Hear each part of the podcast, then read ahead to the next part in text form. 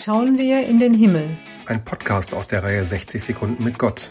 Es erzählen die Konfirmandinnen und Konfirmanden der Johanneskirche. Heute mit Luca Reitsch.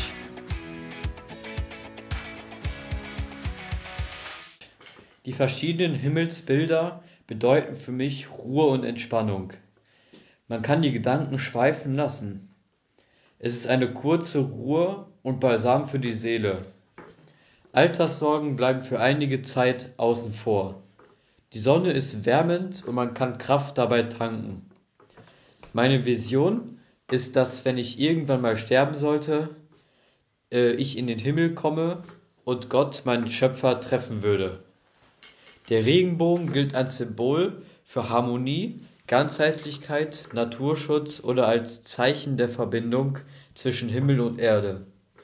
Auch heute noch spricht die Erscheinung des Regenbogens an Himmel die Menschen an. Im Podcast hörten Sie heute Luca Reitsch